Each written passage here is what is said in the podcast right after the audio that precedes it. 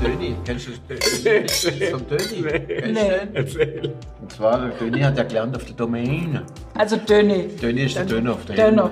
Der Helmut aber. Der Wir reden über den Der Helmut. Helmut ist ja unser Freund und Cornelis wird jetzt, Cornelis war ja mein Lehrling da. Ja. Ne? So, und dann habe, hat er erzählt, wie der Kellermeister von der Domäne, heute Hermannsberg, hat dem Lehrling erklären wollen, wie man verbessert. Kennst du die Geschichte? Knie hoch oder Und er sagt, Knie hoch musst und der Rest aufgefüllt mit Zugewasser. na, fragt, na fragt der Lehrling, ja Knie hoch pur musst. Hi und hallo bei Born to be Wine. Ich bin's mal wieder Denise. Ja, und diesmal haben wir den unterhaltsamen Joachim Heger mit seiner Tochter Rebecca vom Weingut Dr. Heger aus dem Kaiserstuhl zu Gast. Die beiden treffen hier auf Philipp Wittmann vom Weingut Wittmann aus Rheinhessen. Eine ganz kurzweilige Sendung mit so vielen Geschichten und Anekdoten. Ich wünsche euch viel Spaß dabei. Wollen wir eigentlich mal anstoßen, sage ich mal Ja. frecherweise, bevor du trinkst. Also das darf ich ganz ehrlich sagen, ich habe schon probiert. Uiuiui. Ist das okay? Natürlich. Er war so dermaßen Gäste delikat. dürfen alles Er war so delikat in der Nase. Was haben wir denn hier im Wir haben Glas? 2020er Riesling Kabinett aus der Drittenheimer Apotheke von der Eva. Das trinken wir hier immer wieder gern, gell? Das ist ein guter Das Starter. ist so irgendwie macht als Start so irgendwie und Lust auf Wein und dann kann es losgehen. Irgendein Freund von mir hat mal das Wort Brause geprägt. Oh ja. Die Brause geprägt. nee, aber es hat ja ein bisschen was von. Ja. Im ganz positiven Sinn. Also es war sehr als Kompliment gemeint. Ich bin froh, dass ich sage das nicht gesagt habe. ja sagen, sage es alle. Joachim ist äh, übrigens äh, einer von den besten Witzeerzähler generell. Ach, geil. Und da war dieser eine Moselwitz, den hast du auch früher immer wieder mal, mal rausgelassen. Kennst du einen Moselwitz? Erzähl mal. Einen. Einen. Das ist eigentlich ein Ruhrwitz. Ja. Und er stammt eigentlich vom Kellermeister vom Kartäuser Hof. Es ist ja eigentlich gar kein Witz, sondern er hat mir erzählt. Und zwar der Ludwig Breiling, war der Kellermeister vom Kartäuser Hof. Und haben wir über schlechte Jahrgänge uns unterhalten. Ne? Und die fallen ja an der Ruhr, seien wir nicht böse, aber die können schon mal von der, da kommt eben der eine Ruwer Winzer zum anderen Ruwer Winzer ins Wein und sagt, und was machen die Öchsle? Ich hat schon höher Fieber gehabt. Da haben sie aber schlechte Jahrgänge. Und da äh, sagt der eine zum anderen, in manchen Jahren, da hatte man ja mehr Säure als Öchsle. Da sagt in 60 ist besonders schlecht gewesen. Das war das Jahr, wo man die Schwimmbäder gefüllt hat. Wenn da der Refraktometer 50 angezeigt hat, war der Most schon dreimal verbessert. Auf die Mosel. auf die Mosel, auf die Ruhr. Also ich merke es jetzt schon. Sehr schön, dass ihr da seid.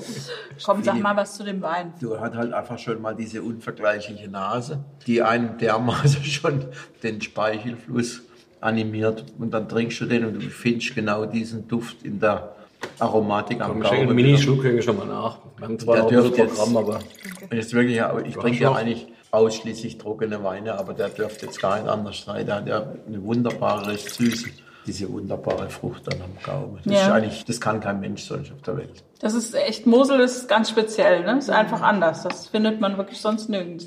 Also ich war ja mal äh, in Washington, da machen die ja auch so einen Riesling. Ne? Da war ich bestimmt schon 20 Mal, schätze ich. Und, ja, komm. ja, okay, achtmal.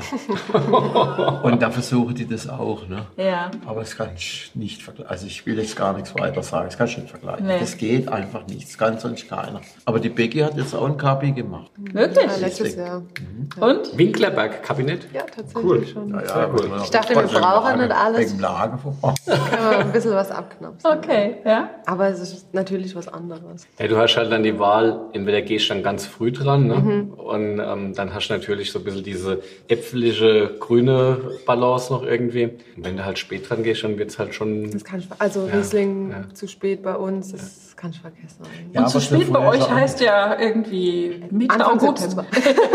Also ich finde, ich finde, ich finde, dass der Dr. Heger Riesling, der mir eigentlich bekannte Riesling vom Kaiserstuhl ist, der diese klassische Aromatik vom Riesling, wie er am Rhein wächst, auch aufnimmt. Warum das jetzt ausgerechnet so ist, aber mir ist das aufgefallen. Das ist also, das hat meistens so um die 12 Volumenprozent, ist ganz durchgegoren und hat aber diese ganz klassische, saftig, gelbe, natürlich reif, so ein bisschen korrespondieren vielleicht mit manchem mittelharter Riesling in der Aromatik. Das ist schon, das, aber es gibt nicht viel weiter am Kaiserstuhl, die, die im Riesling-Bereich da so spielen, weil ich glaube, es ist einfach eigentlich ein zu gutes Terroir für die Burgundersorten von der Reife her und der Riesling kämpft da manchmal mit ein bisschen zu viel der Sonne wahrscheinlich. Ich habe es nur gemeint, weil die beiden sind sich nicht so einig, gell, über das Thema Riesling. Nee, nicht die beiden, sondern bei mir steht es ja 3 zu 1. Naja, 3 zu 1 vielleicht nicht, aber 2, 2 zu 1. Also Rebecca würde gerne verschlanken, gell, und äh, ja. Ja, ich glaube, am Ende ist vielleicht für einen Betrieb sinnvoller, wenn man sich ein bisschen mehr fokussiert und vielleicht auch mehr auf ein kleineres Sortiment einfach spezialisiert. Ich bin beim Thema Profilbildung im Grundsatz eigentlich bei dir. Und äh, trotzdem ist es natürlich immer wieder so, dass es dann Weine gibt, die irgendwie äh, Tradition haben und eine Berechtigung haben. Und das tut dann irgendwie auch weh, wenn man sagt, man verzichtet jetzt darauf. Das ist nicht einfach. Das sind keine einfache Das Entscheidungen. verstehe ich auch. Also ich würd, muss auch sagen, in den letzten zwei Jahrgänge war es auch immer, also ich Also sag mal die 19, 19, 20, muss ich sagen. Da habe ich echt auch gedacht, ach verdammt, der ist jetzt tatsächlich gut. Ja, also ja. da hofft man ja dann immer, dass es halt dann auch nicht so gut ist, damit man auch sagen kann, äh, siehst ich denke nur, man muss jetzt vielleicht den Riesling, wenn man einen guten Riesling hat, dann ist es ja schön, aber man braucht jetzt nicht noch da in die Vielfalt gehen. Und, und Das ist gut, wenn wir äh, so Thema über Rebsortenvielfalt haben und was dann das Profil des Kaiserschultes, weil wir machen dann mit Silvaner weiter. Ah, sehr gut. wir- Der nächste. Direkt im Flow.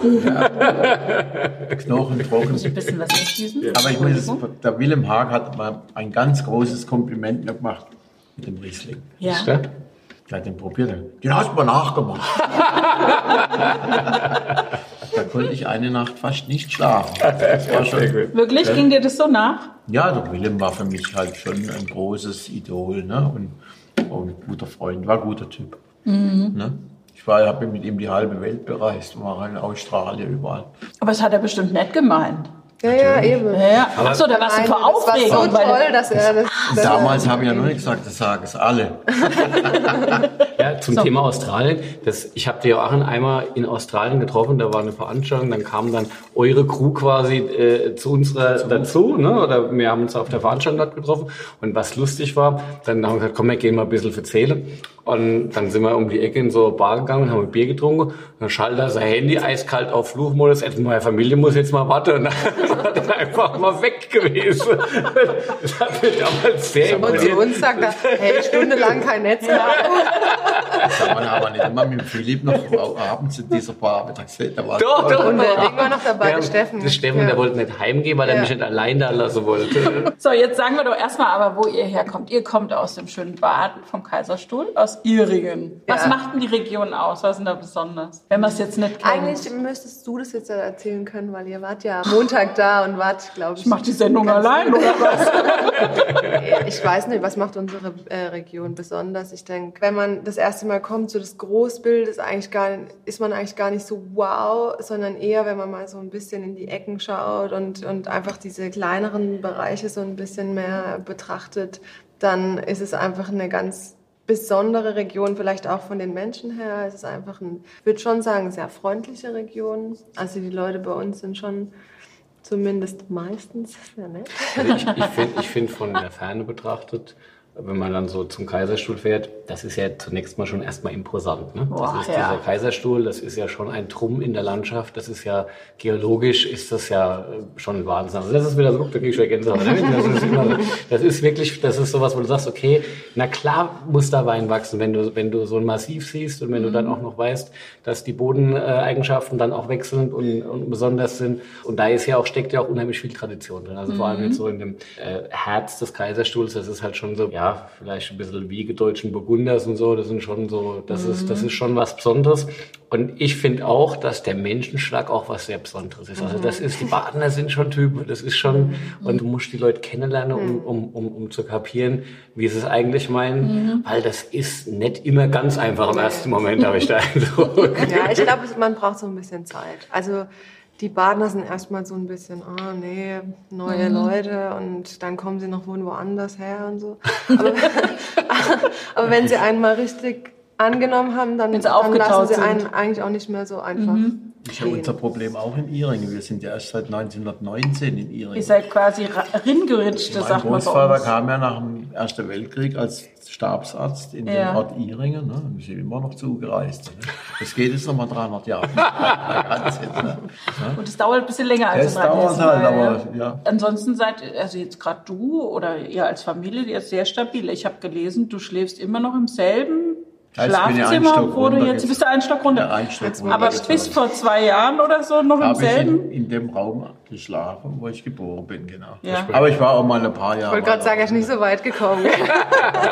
Nee, Ich habe auch Frau. Ist auch mal um die Ecke oder so. Schon mal, ja. Ich hätte schon mal einen Engel, zwei Häuser weiter. Oder mehrere. ne? Gut. nee, nee. Aber Iringen hat viele Wirtschaft, also alle Kategorien. Ist der Genuss, ne? Ist alles so dem Genuss untergeordnet dort, habe ich so den Ja, und, Eindruck. und äh, die haben halt in Baden kapiert, dass Dinge auch was wert sind, die auch erhaltenswert sind. Und das Thema Genusskultur, Essen, Trinken, das ist was, was einfach, also ich meine, du kannst wirklich, also in der Pfalz ist es ja auch äh, zum Teil wunderbar, aber in Baden ist, Baden ist Wahnsinn, was das Thema betrifft. Und da kannst du halt auch in die normale Dorfkneipe gehen, die immer noch eine Dorfkneipe ist und du wirst dann nicht enttäuscht werden in der Regel, ja. Und du Ja. merkst natürlich die Nähe zum Elsass.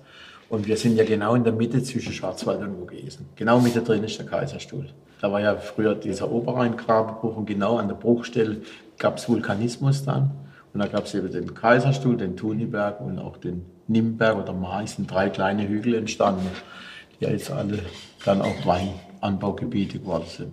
Wenn man da bei euch steht, ihr habt euch ja viel Zeit genommen, seid mit mir ein bisschen rumgefahren. Also allein der Blick ist schon, wir standen da am Winklerberg, der Blick da raus, also Ins Elsass, ne? Ins Elsass, Freisach und dann, äh, was hast du gesagt, da fängt die burgundische Pforte Wir an, sind da ne? direkt äh, Ja. an der burgundischen Pforte, wo natürlich dann eben diese warmen Winde immer wieder Zu euch direkt genau, in die Lagen direkt Ja. genau, der, zum Kaiserstuhl dann. Und jetzt der Kaiserstuhl in der Weinlandschaft, wofür steht er so? Burgunder halt schon eigentlich, für gell? Burgunder, obwohl ich äh, sage, es wachsen auch eben interessante Rieslinge, seit es unseren Betrieb gibt. Äh, aber auch speziell Iringen. Ja. Silvaner. So, den haben wir jetzt im. Glas. Jetzt müssen wir noch mal Genau, probieren, Jetzt gell? haben wir ja diesen Pferd Willi. Ach, das ist jetzt schon das Pferd Willi. Pferd Willi, ich muss mal gucken, ich habe Bild Ja, dabei. bitte. Du hast ja schon was vorbereitet. Ich habe da schon was vorbereitet. Und Willi ist ja ein externer Mitarbeiter, also er gehört Wow. äh, dem Stefan Danzeisen und Ist seiner der, Frau ist, der, ist der blondiert, der Willi? Nee, das ist ein Friseur. Also, Immer zum Friseur, immer Montag. er hat jetzt noch ein Nachwuchspferd. Also Oh. Willi ist ja schon neun oder zehn. Und jetzt gibt es noch einen zweiten, der ist Vincent. Und Mhm. die Kerstin Hüppe, das ist die Ehefrau von Stefan Danzeisen, das sind Pferdeliebhaber. Und irgendwann kam die Kerstin zu mir und hat gesagt, sag mal, können wir nicht für euch einen Weinberg bewirtschaften mit Pferden? Da haben wir am Anfang gedacht, naja, also, hm. Muss das Und dann sein? hat man aber gerade einen Silvaner gekauft, einen Weinberg, uralt, dicht bestockt. Also im Prinzip äh, kann ich eigentlich noch mit so einem Einachs, im Solominer kann ich noch durch oder mit, der- mit der Handraube. Ne? Dann haben wir gesagt, das wäre doch was.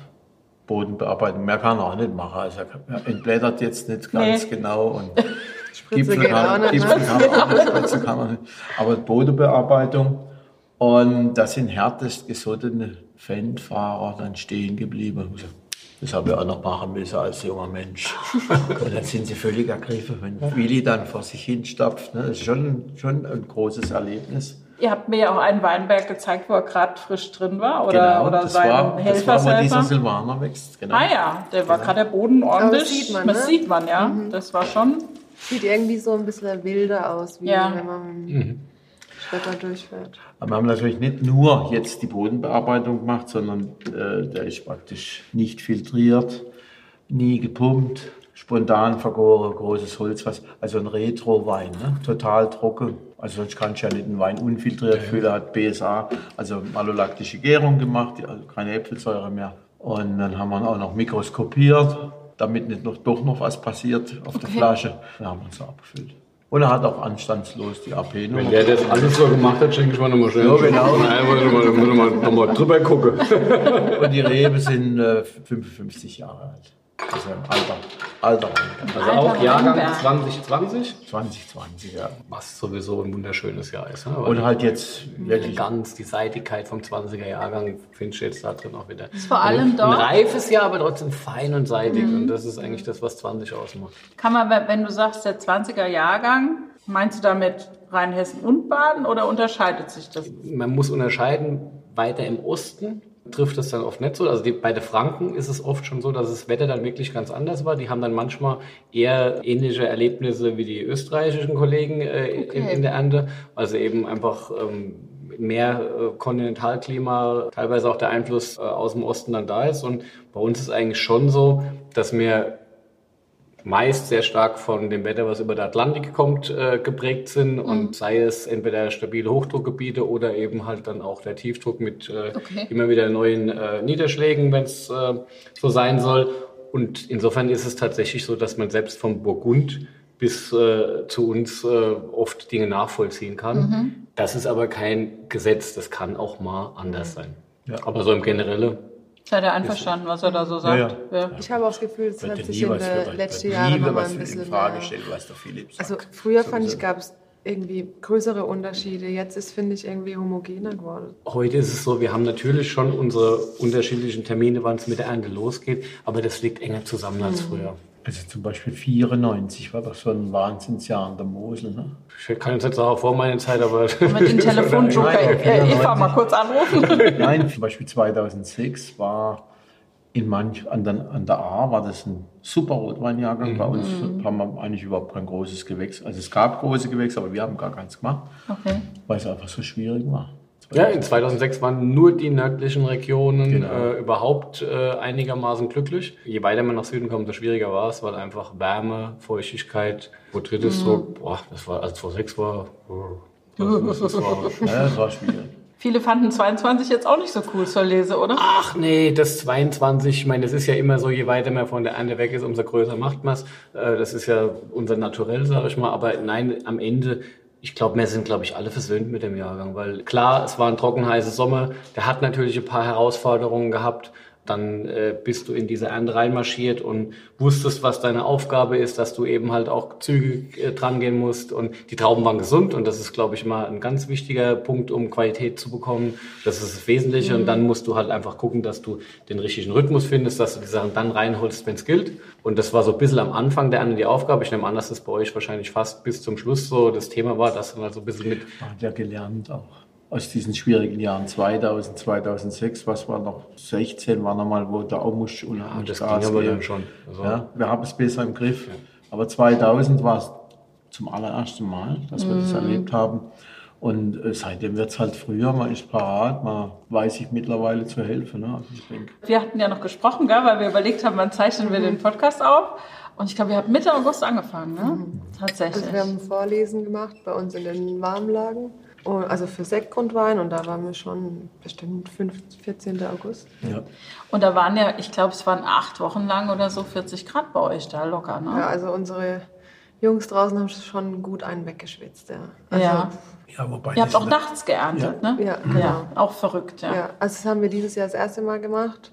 Wir haben dann extra Stirnlampen gekauft und Ja. äh, Ah, das ist schon krass. Ja. das war krass, aber ehrlich gesagt war es viel Super, angenehmer. Also wenn du halt nicht den ganzen Tag Mhm. dir irgendwie nur Gedanken darüber machst, wie du jetzt irgendwie den Tag überlebst. Ja, und vor allem die Musttemperaturen. Ja, äh, es kam halt alles dann mit 18 Grad rein. Mhm. Und, und es war teilweise schon relativ warm, dafür, dass wir ja auch nachts Ja. gelesen haben. Und wir konnten dann halt auch um 11 aufhören, oder das heißt mal 1 Uhr gewesen. Mhm. Dann du war es aber schon Tag an, ne? warm. Kann ich abends immer richtig. Ja, also ich muss sagen, bei, ich muss sagen, um 3 Uhr zu lesen und dann bis abends. Und das war dann schon hart. Wäre schon müde. Ja, Also man merkt es dann schon, das kann man nicht Weil so du lange ja, dann, durchziehen. gehst ja deshalb nicht um 8 ins Bett. Nee. Ja, ist klar. In der Theorie schon, aber... war mit Lesen um zwei und dann hat sie Kellerschicht noch eingeführt. Ne? Also Das habt ihr jetzt in den ersten zwei Wochen dann, oder? Ja, wir haben schon bestimmt drei, drei, vier Wochen, aber dann Ja, haben Respekt. auch die Leute irgendwann gesagt, ah, müssen wir das noch lang machen und so. Pinos halt. weißt du. Ja, ja, Aber hätten wir nur fünf Stunden lesen können am Tag, ist halt auch nicht so optimal. Der ne? Stein heizt sich halt auch noch zusätzlich auf, Mhm. oder? Da an diesem Winklerberg. Das ist ja beeindruckend. Ich fand es total beeindruckend, mit euch da zu stehen. Das ist ja wirklich so Wow. Er wurde mal beschrieben beim Hornickel. Früher gab es ja mal mhm. das Weinbuch vom Hornickel.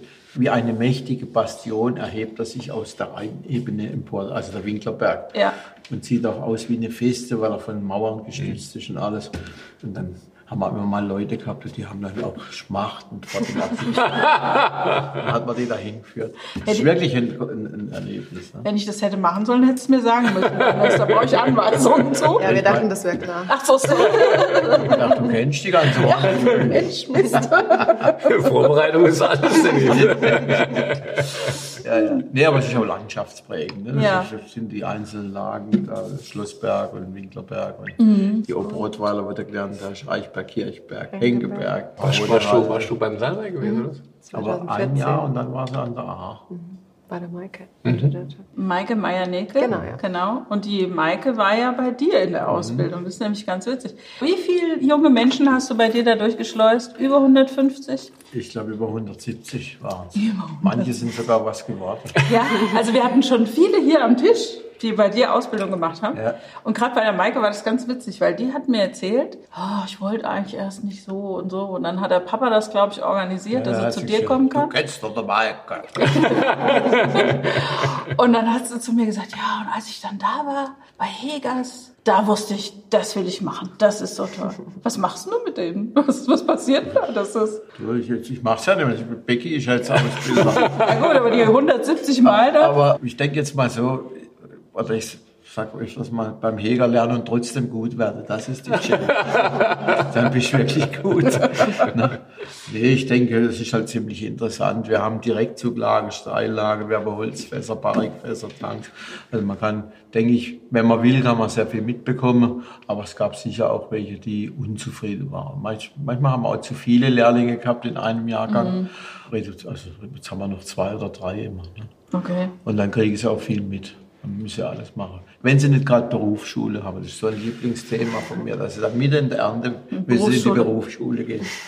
Das finde ich dann manchmal nicht gerade hilfreich, weil du machst ja während der Lehre machst noch zwei Jahrgänge mit. Ne? Und du lernst ja am meisten beim Herbst. Oder? Ja. Ah ja, klar. Und es ist tatsächlich mittlerweile so, dass auch diese Koordination mit diesen Berufsschulen äh, fast unmöglich ist. Dieses Jahr war das Glück, dass die offiziellen Herbstferien. Herbstferien so spät waren. Okay. Und äh, dadurch hat es dann trotzdem funktioniert, weil die dann in ihre Taktung eingesehen haben, das können sie jetzt nicht bringen. Also sie können jetzt nicht sagen, die, die Schulziele sind durch, weil dann wären die halt die Hälfte von der Ernte nicht da gewesen. Insofern äh, war es dann tatsächlich so. Also wir hatten einen Azubi war in der zweiten Erntewoche komplett nicht da, aber der Mosel Azubi hat es tatsächlich geschafft, die komplette Ernte mitzumachen, weil die Moselaner gesagt haben, okay, eine Woche skippen Aber so muss es ja auch sein, war okay. oder? War Ja, okay. genau. Habe ich aber auch schon anders erlebt. Bei uns war es mitten in der Wiese. Ja. Beide. Ja. Und dann äh, hat es aber in der Woche geregnet, dann äh, war es auch- nicht so schlimm. Wenn ihr jetzt so einen jungen Menschen da bei euch im, im, äh, im Weingut habt, merkt ihr gleich, der, der macht mal was Großes? Nicht bei allen, aber bei manchen merkt man es sofort. Also er, aus deinem Jahrgang war da, glaube ich, dieser Axel. Ja. Köhler, Ja, ein ne? bisschen älter wie ich. Also, Ist ein bisschen, ja, älter als du. ja, Der war dann auch mit dem Daniel Wagner, Genau, das- die ja, waren ja, Kumpels, die ja. waren Buddies. Ne? Ja, ja. Und das hast du sofort gemerkt. Der ist leider nicht mehr. Äh, also das war so einer, der, der hast richtig Spaß gehabt. Der, der war Ja, so, unversaut. Ne? Und dann hat er gesagt, ja, äh, die, die Gelder gab ich mal auch. Weißt du? nee, so Korbgelder gesagt, ich schaffe mir Korbgelder. Und das war der hundertprozentig sicher, dass er das macht. Ne? Ja. Und das merkst du dann schon. Bei manchen ähm, kommt es dann später. Mhm. Und wir verfolgen es ja auch immer, wo sie dann landen. Habt ihr mit allen noch Kontakt? Ich glaube zwei oder drei nicht mehr. Also der allererste war ja von Wichthofen. Der hieß Vom, der ist aus Westhofen, ne? Der ist aus Dalsum, oder? Gut, wenn du aus Baden kommst, Ja. ist das alles ein nee, der kam von Bonn. Der kam von Bonn. Und dann gibt es noch zwei, drei, wo, wo es vielleicht auch mal nicht so funktioniert hat. Oder da hast du auch mal eine Phase, wo es dann nicht so, wo du nicht, äh, auch vom Personalstamm jetzt nicht so besetzt bist, dass jetzt jeder entsprechend betreut werden kann. Und dann hast du halt Spaß auch dran. Dann kippelst mit denen ein bisschen rum ne? und dann guckst halt, was sie werden. Ich denke, für die Azubis war es vielleicht ganz schön, dass er eigentlich mit jedem auf einer, also auf einer Höhe ist. Und natürlich muss der Azubi Tanks putzen oder irgendwie, aber er versucht eigentlich schon immer auf, einer, auf der Augenhöhe Das ist zu das bleiben. Persönliche, das ist natürlich Ja. das Persönliche. Und Joachim habe ich erst mal erlebt beim Feinschmecker Riesling-Preis beim Krautkrämer. Okay. Da haben wir alle kennengelernt, die man noch nicht kannte. Da, da bin ich als junger Kerl, Jahrgang 2000 war, war der aktuelle Jahrgang gewesen. Da war so die Elite des deutschen Weins, hat dort ausgeschenkt, ausgestellt zu, an dem Abend, wenn dann veröffentlicht wurde, wer den Riesling-Preis gewonnen hat. Und ich war dann damals auch da, aber habe natürlich nicht ausgestellt, weil ich leider Gottes noch nicht zu diesem Kreis äh, gehörte. Du bestimmt schon Sieger. Und, und alle haben mich so angeguckt, was macht denn der überhaupt da? Und dann halt, war es halt, war ich halt deshalb da, weil ich halt gewonnen hatte. Mit dem, mit dem 2000er Moorstein war das damals. Und das war, es gab eine, gab, hast du das wirklich so gemacht? Es gab einen Haufen Leute, die gesagt, oh, was will dann der hier jetzt? Muss, muss das jetzt auch noch sein, so ungefähr? Bei und, dir? Und, ja, so irgendwie war, also das Gefühl hatte ich schon teilweise gehabt. Und es gab aber halt auch, äh, äh, Leute, die einfach neugierig waren und die Spaß hatten und die Achim und ich haben dann hinterher, ich habe dann auch ewig viel zu viel getrunken. Wir haben hinterher an der Bar gehockt, der Achim hat einen Haufen Witz erzählt und das war einer der schönsten Abende, die ich in, in der Weinwelt je erlebt habe. Und das war einfach dieses Kumpelhafte, dieses, wie du sagst, auf Augenhöhe, ja, der Superstar im Wein, ich ein junger Bub äh, und trotzdem irgendwie miteinander dann irgendwie so ganz entspannt dann im Umgang und äh, am nächsten Tag war ich tot gewesen, aber es war, war Weltklasse und das ist, glaube ich, und ich glaube, dass das, wenn du das so als, als Azubi über ein Jahr erlebst, dass dein Chef dich ernst nimmt, dich respektiert und dich auch fordert und fördert, dann kann, da, kann, das, kann das klasse sein. Das merkt halt nicht jeder. Das ist halt so ein bisschen der Punkt, dass du halt, wenn du als junger Mensch irgendwo hinkommst, du musst auch aufnahmebereit sein, musst halt auch verstehen, worum es geht. Manche landen irgendwo anders dahinter, weil sie dann doch äh, andere Vorstellungen haben. Manche kriegen den Zugang für das, was wir machen, halt auch nicht, weil man muss ja eins immer noch sagen, nicht alle in der Weinwelt verfolgen mit dieser Akribie und mit dieser Intensität diese Idee, hochwertige Herkunftsweine zu erzeugen, die einfach was ganz Besonderes sind. Das ist ja auch okay so. Also das, ähm, Aber ist man nicht auch ein bisschen enttäuscht, wenn man sich so reinhängt, für jeden wieder neu und dann hast du halt zwischendrin so, wo du denkst, das ist, wird eigentlich nicht gewertschätzt, dass man nicht auch ein bisschen enttäuscht ist? Also, Du meinst jetzt wir von den Ja. Lehrlingen oder Ja. die Lehrlinge von uns? na, ihr von den Lehrlingen. Du, manchmal passt auch besonders gut. Da stimmt die Chemie und gab auch mal eine Phase, da war man auch wahnsinnig oft nicht da. Waren wir ja eben da unterwegs und, und Sachen verkaufen nach USA und weiß ich was. Dann hast du die gar nicht so mitbekommen. Äh, aber meistens halt, ich sage jetzt gerade über die Zeit der Lese. Ja. Da war ich ja immer da dann. Ja. Und da hast du dann plötzlich die Leute kennengelernt. Und deswegen finde ich es halt dreimal so schlimm. Da kann jetzt die Berufsschule nichts dazu, dass ich unter einem Jahr nicht da war. Aber da hast du halt dann abends haben wir immer noch beieinander Ist- gesessen ist und die erzählt Zeit. und gemacht und getan. ist die Zeit, wo man sich am nächsten zusammen, kommt, Ja, ne? genau. ist, ist die Zeit. Du musst, du musst so einen Jahrgang in der Ernte musst du zusammenrocken. Das geht nur zusammen als Team. Du rückst eng zusammen und du musst gucken, dass du zeitlich die Flexibilität hast und du brauchst jeden Einzelnen, der mit Bereitschaft, mit Einsatzwille und mit Lust an die Sache geht. Ja. Und wenn du ein Team hast, wo alle so ticken, dann ist es ein wunderschöner Herbst, egal wie kompliziert es ist. Wenn du aber dann zwei, drei Stinkstiefel dazwischen hast, die keinen Bock haben auf das Spiel, dann musst du dir was überlegen, damit nicht insgesamt die Stimmung schwierig wird. Und ähm, für jedes Jahr, in dem es dann klappt, wo die Truppe gut ist, bin ich super dankbar. Das sind mir, das ist bei euch mit der, genau das Gleiche, ist mir wirklich dankbar, dass es gut geklappt hat. Ich kann es jetzt für dieses Jahr zum Beispiel sagen, war ein schöner Herbst mit, mit dem Team zusammen. Wir haben einen Haufen Bier getrunken, wenn man ehrlich ist, weil das abends irgendwie nach dem viel Saft und so weiter noch mal ganz nett ist. Ähm, Wir hatten einen, einen jungen Praktikant aus, äh, aus der Steiermark, Weltklasse, das war super lustig. Also wir haben wirklich auch, äh, wir hatten zwar gewisse Verständigungsprobleme, aber sonst war das super. Der Knipser muss auch gerade einen haben aus Österreich. wir hatten ja auch ganz am Anfang, da hatten wir ja nicht unbedingt nur Lehrlinge, da hatten wir dann Erntehelfer aus, aus Brasilien, zwei ganz besonders junge, Oh. äh, nicht, nicht besonders jung, besonders hübsche junge Mädchen. Und dann stand ganz Iring im Kopf ja, wahrscheinlich. wie, wie, die sind immer außen rumgeschlichen. Dann hatten wir, dann hatten wir Leute aus Irland, aus England, von Australien, von überall her. Und das ist aber jetzt nicht mehr so, weil wir natürlich jetzt die Leute von Österreich, ist gar nicht mehr möglich, ne, dass man Ja. da einfach sagt, da fragt einer, können wir zum Lesen kommen? Ja, bleibst halt. Ne? Dann, hat, und dann wurde das irgendwie verrechnet oder es ging vielleicht damals noch. Ich war, ich war damals noch nicht in, in Aufgabe betraut. Damals wie heute, oder? Heute eigentlich auch nicht, aber heute weiß ich, dass es nicht mehr geht. Hat man mir erzählt. Und dann war die halt. Und Die Rebecca, die sticht immer Ja. so ein bisschen so seitlich. Man muss manchmal ja auch so bei der Wahrheit bleiben. nee, mit Personalwesen habe ich jetzt, ich kümmere mich zwar dann um die Leute, aber mit Personalwesen habe ich dann nichts zu tun. Ja. Aber ich wollte eigentlich noch sagen, noch zum Silvaner. Ja, komm, sag noch mal was zum Silvaner. Silvaner war mal die Hauptsorte in, in, in der Rheinhesse ja auch.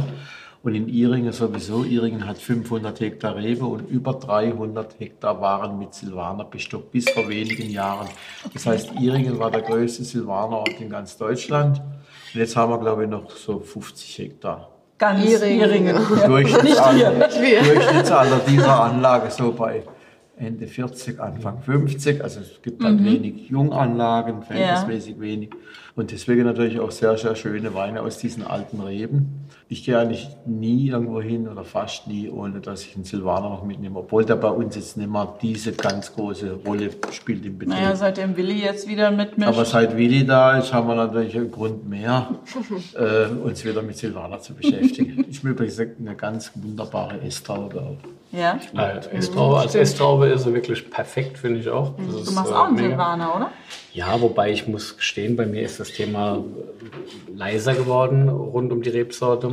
Und der Silvaner musste zum Teil auch in den Flächen weichen, oft für Burgunder. Silvaner steht bei uns eher so Richtung Hand und Fuß oft. Der Riesling mhm. steht im Berg und ähm, das sind heute Flächen, die tendenziell auch für Weißburgunder und Grauburgunder äh, auch der gute Lage ne? interessant sind. Und ähm, wenn Silvaner äh, ernst gemeint, dann muss es eine Top-Lage sein mhm. und dann muss es klimatisch auch passen. Und ich meine, das ist jetzt ein sensationeller Wein, der zeigt, dass Silvaner auch mit höheren Klimaten zurechtkommt. Weil meine Theorie eigentlich zum Silvaner in Rheinhessen ist, dass wir teilweise ein bisschen das Problem haben, dass es klimatisch schwierig wird. Ja. Mhm. Also die Silvaner bei uns auf dem Lösslingboden, die werden nach meinem persönlichen Verständnis oft auch ein bisschen zu weich. Mhm. Die Säure äh, geht zu weit runter. Und als guter Trinkwein ist es was Leckeres, aber dass du wirklich jetzt dann Großartiges rausarbeiten kannst, ähm, schwierig. Jetzt hier sind wir äh, auch vom Boden her sicherlich ein bisschen mit was Steinigerem Stein, unterwegs ja. und das, das bringt dann eben diesen Gegenpart. Du brauchst einen Widerpart. Das ist ja auch in Franken so. In Franken wächst der Silvaner eben auch auf sehr gesteinsreichen Böden und wenn dann eben als Widerpart der Boden äh, mhm. kommt, dann, dann funktioniert es, dann macht es Sinn. Kann es auch sein, dass es daran liegt, dass ihr so alte Reben habt, dass die einfach so gut mit der Hitze klarkommen? Das spielt, Oder sicher, besser? Eine, das spielt sicher eine Rolle, aber natürlich ist auch der relativ früh gelesen. Das Ziel war ja von vornherein, den eben als Retro-Ausbau zu ja. bringen. Äh, der hat ja noch einen Säureabbau gemacht und trotzdem genügend Säure noch drin. Ne? Und dann Alkohol ist ja gar nicht so leicht. Wobei er hält sich eigentlich auch ganz gut, finde ja. ich. Also zum Beispiel 21 war Silvana die letzte Traube, die mir geholt hatte. Mhm. Und die, mhm. klar, 21 war es natürlich jetzt eh nicht so warm. Aber es ist ja auch gar nicht so warm. Wir sind eher cool klein. Na ja, klar. also ich habe gelesen, Iringen ist die wärmste Stadt äh, Deutschlands. Nicht mehr. Nicht mehr. Nee. Wer ist es jetzt? Ich glaube, Westhofen. das hört ihr nicht mehr so gerne. Oder Drehda. Wenn dann Bichter im. Aber so zum Trocknen, also ich habe gesehen, bei euch hängt schon Bewässerung in den Reben. Gell? Das geht gar nicht mehr ohne. Ja, also ist ja nicht haben, schlimm, aber ich frage mal nach. Nein, halt. wir, wir, wir, haben uns natürlich auch darauf eingestellt. Also wir können nicht überall bewässern, weil mhm. wir haben jetzt einfach nur äh, die allergefährdetsten äh, Anlage haben wir mit, mit Tröpfchenberegnung zum Teil, auch mit Überkohleberegnung.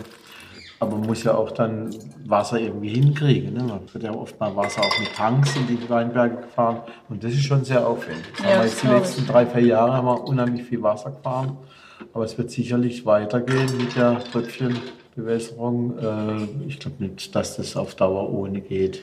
Jetzt ist ja aber im Sommer dann eigentlich gar kein Wasser mehr da gewesen. Da hast du gesagt, ihr habt aber einen Trick angewandt, weil ihr wart einfach schon vor der Trockenheit. Ne? Irgendwie. Ja, genau. Also wir haben dieses Jahr schon im Frühjahr angefangen zu bewässern. Einfach quasi, als es noch nicht heiß war, als, die, als eigentlich die Rebe noch nicht unbedingt Wasser benötigt. Also einfach ein Grundstock aufgebaut, genau. der dann letztendlich genau. in dieser Extremzeit. Ja. Und, die, und die Reben mussten wir eigentlich auch nicht unbedingt nochmal stark bewässern im, im Sommer dann. Aber es war so ein bisschen auf Verdacht, oder? Wenn ja, du so willst. Das hat ja schon gefehlt.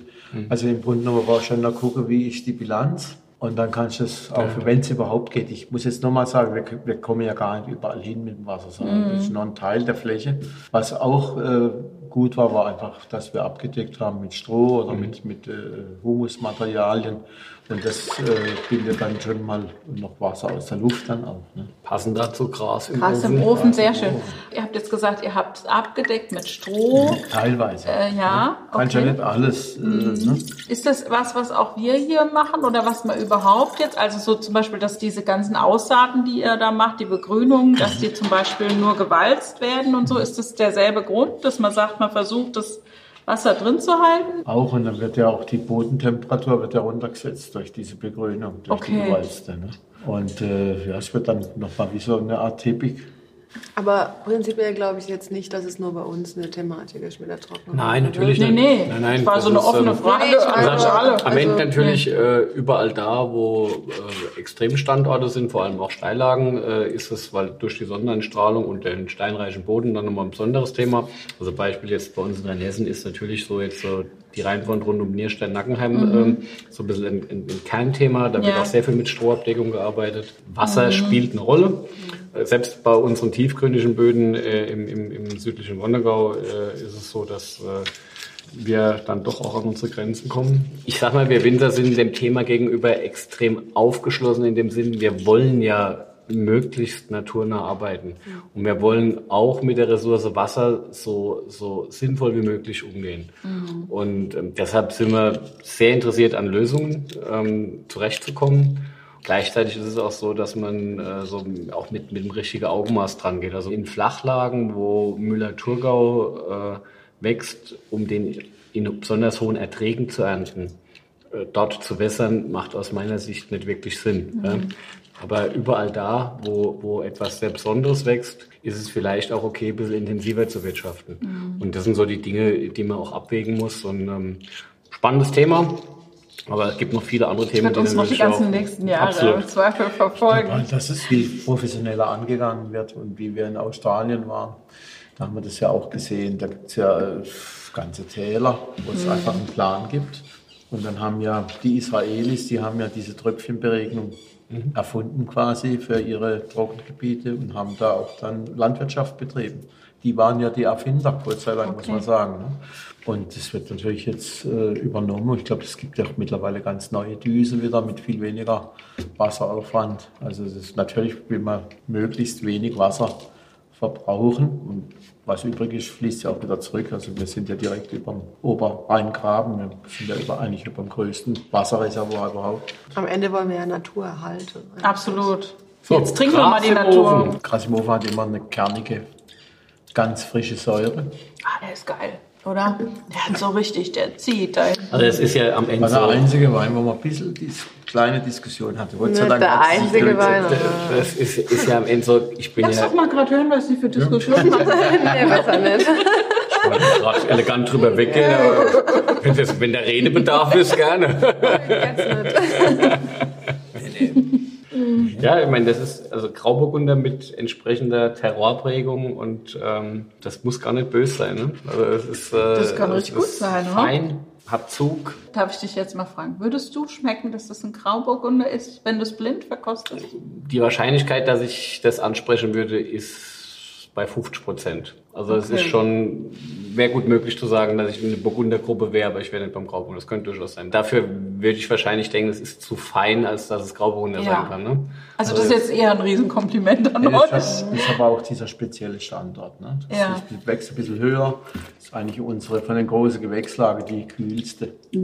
Und äh, deswegen denke ich, ist auch wichtig, dass wir diese Differenzierung gemacht haben im Winklerberg, weil so wächst der Grauburgunder halt am Winklerberg sonst nirgends. Der wächst zwar auch interessant, opulent, kräftig, aber diese sehr salzige, äh, doch eher elegante Stilistik, die ist halt vor allen Dingen da hinten. Ist ein beeindruckender Wein, muss man wirklich sagen. Finde ich auch. Ist auch ganz anders. Ich habe schon mal einen Grauburgunder vom Schlossberg getrunken. Das ist ganz anders. Ne? Ja klar, Aber Schlossberg. das ist halt wirklich die Lage im Endeffekt. Also es ist ja ein bisschen so eine Waldrandlage. Und natürlich kommen die Temperaturen dort auch nicht ganz so hoch. Also wenn wir die Weine durchprobieren, dann ist dieser Typ Gras im Ofen immer einfach da. Das ist schon sehr speziell. Es ist auch einfach eine, eine, eine ganz besondere Art von Wein im Endeffekt. Wenn wir jetzt sagen, ähm, das ist so eine spezielle Lage, die macht das. Und wie viel ist da jetzt die Handschrift von euch? Ich glaube, wir versuchen das Terroir herauszuarbeiten, oder? Also natürlich ist schon auch viel Handschrift, aber wir versuchen ja auch durch die Art und Weise, wie wir arbeiten, dass wir die Lage und das Terroir besonders herausarbeiten können. Und ich glaube, das ist so unser größtes Ziel. Das ist mit Sicherheit bei jedem so das oberliegende Ziel, dass man einfach das Beste aus einer Lage herausholen kann. Für uns ist wichtig, dass wir einfach die Herkunft präsentieren. Es gibt ja oftmals auch das Gespräch, Baden wäre zu mächtig, zu opulent. Mhm wir versuchen da irgendwo so einen, einen, Zwischengang oder einen Zwischenweg zu finden. Für uns ist schon wichtig, dass wir eine Frische und eine Kühle in den Wein haben, aber wir wollen die Herkunft eigentlich nicht äh, ich glaube, ich glaube, es stimmt halt auch nicht, wenn man äh, in die guten Lagen geht, dass es äh, zu extrem wäre. Also, mhm. wenn das ist ja letztendlich so, die dass da, sind genau genau, das ist letztendlich Lagen. die guten Lagen, ähm, mhm. die die zeichnen sich ja durch durch Feinheit auch oft aus und auch eine gewisse Schlankheit und, ähm, und die fetten Böden, die sind halt heute, die haben zwei Volumenprozent mehr mhm. als früher, ne? weil die natürlich auch eine größere Wasserhaltefähigkeit haben. Also wenn du jetzt zum dritten Mal bei uns zu einer Kellerprobe wärst, was ja noch passieren Theoretisch. Kann. Könnte passieren. Was gut passieren kann. Dann sagst du von dir aus, das ist aber jetzt der Grasebuch, weil der mhm. jedes Jahr mhm. wiederkehrend mhm. immer mhm. diese Charakteristik, dieses ganz salzige und, und eigentlich etwas andere Bild des Grauburgunders oder auch beim Chardonnay oder auch beim Weißburgunder. Wir haben mhm. drei Rebsorten gehabt. Ich habe ihn schon getrunken, das gibt es ja gar nicht. gutes Zeichen, oder? Sehr gutes Zeichen. Ich habe das mit der Handschrift deswegen gefragt, weil ich gelesen habe, dass du gesagt hast, wenn man sich als Winzer durchsetzen will, muss die Handschrift erkennbar sein. Mhm. Ich meine, sie hat sich ja in dem Fall auch durchgesetzt. Ich sage, wir haben mal ganz kurz, wo ich gesagt habe, du vielleicht so und so. Und dann war ich aber froh, dass sie das entschieden hat, weil sie ja diese Konsequenz heute wieder hat, wie ich die auch hatte ganz am Anfang. Ich bin sowieso äh, ein, ein äh, Typ, der viel probiert. Ne? Also der immer vielleicht auch zu viel Veränderung manchmal gebracht hat. Und da ist es ganz gut, wenn sie dann sagt, nee, nee, machen wir es so und so. Dann sage ich, ist in Ordnung. Du, Sagt er nie. Ich wollte gerade sagen. Also du bist jetzt knapp zwei Jahre, bist jetzt im Betrieb, mhm. gell? So, und du verantwortest den Keller. Das mhm. ist ja schon jetzt bei so einem Weingut, das schon so einen Ruf hat, wo es so tolle Lagen gibt und dann mit so einem tollen Vater, der auch schon so toll vorgelegt hat. Ne, eine Legende.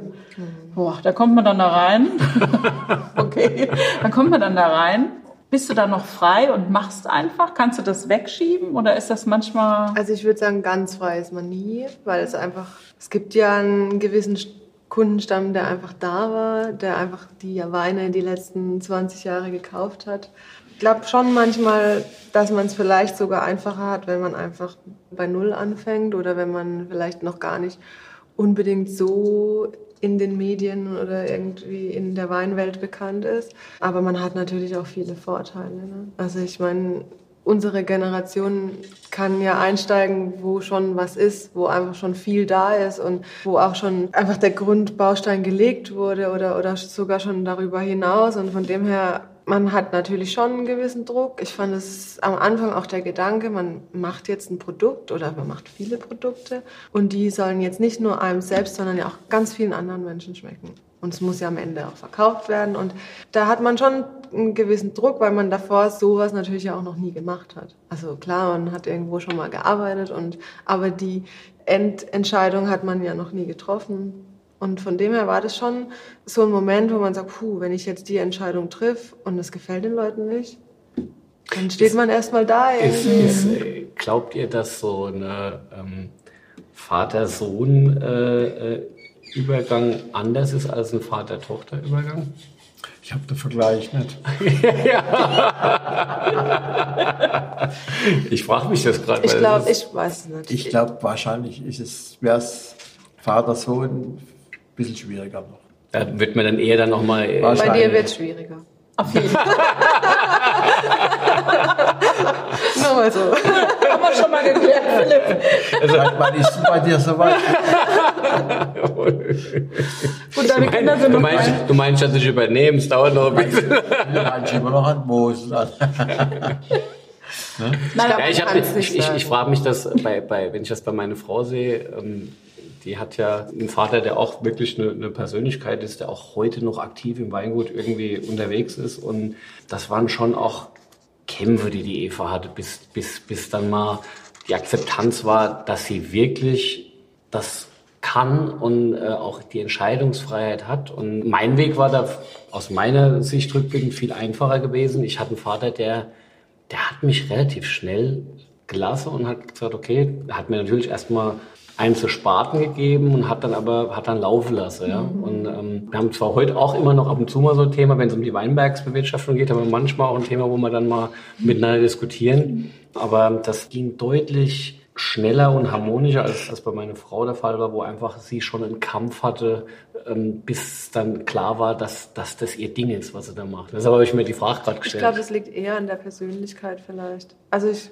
aber du hast ja, du hast ja mit ihm einen Typ, der ja wirklich brutal weltoffen äh, Kumpeltyp, äh, ja, kommunikativ, ko kommunikativ ohne Ende. Und dennoch ist es so, vom Joachim habe ich schon auch mitgekriegt, dem fällt es auch nicht so leicht zu sagen, okay, jetzt, hm. jetzt, jetzt macht die Becky das. das ist, also ganz einfach ist es nicht, oder?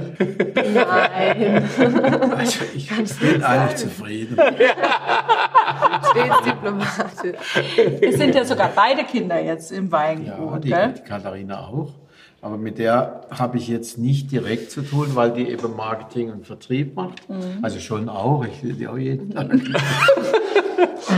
äh, die Wir sehen uns alle jeden Tag. kann auch sehr gut Wein probieren, war in der Gastronomie früher, also in der Sternegastronomie. Sternegastronomie, ein Stern, zwei Stern, drei Stern. Und äh, hat dann aber auch gesagt, sie will jetzt eben auch noch in den Betrieb kommen. Ne? Und jetzt sind wir sowas, was man dann Family Business nennt. Ja, und, Schön. Und, und eigentlich, was die Weinstilistik angeht, seid ihr euch ja einig, oder? Im Großen schon.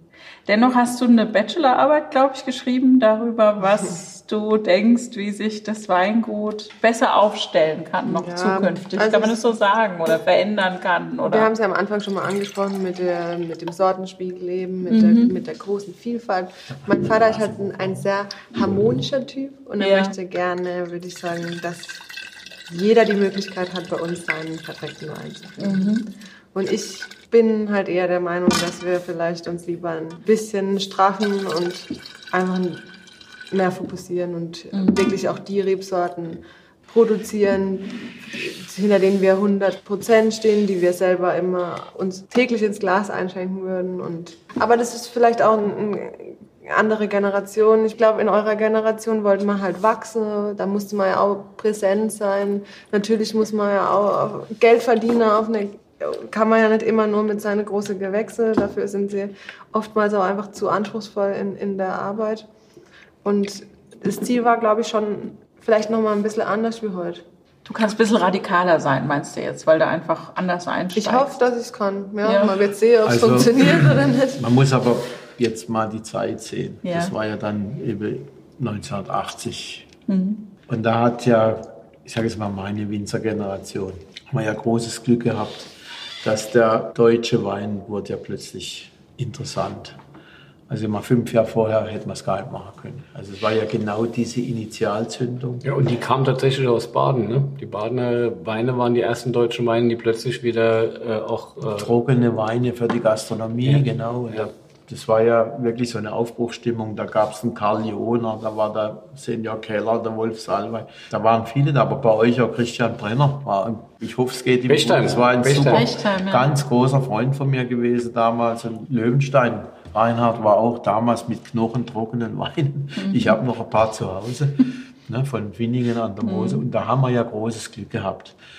Und da hat man sich für uns interessiert. Dann haben wir mit Barrique angefangen. 82 war der erste Jahrgang. War die ersten auch in Baden, die Ja, mit Rotwein. Ja. Der erste mit Weißwein. Äh, also vor uns war auf jeden Fall schon der Keller, aber war auch nicht der erste. Da hat man ja auch wahnsinnig äh, damals argumentieren, kämpfen, diskutieren müssen. Vielleicht waren die Weine auch wirklich so schlimm, wie sie viele gefunden haben, aber es hat dann so einen gewissen Aufbruch, eine Aufbruchstimmung gegeben durch diese ganzen Dinge. Und das fiel halt in diese Zeit rein. Und dann ging das halt, Philipp hat es gesagt, mit Krautcreme ist man da hingefahren oder mal im Bayerischen Hof nach München und das war ja die große weite Welt. Wir waren ja Landpomeranzen. Ne?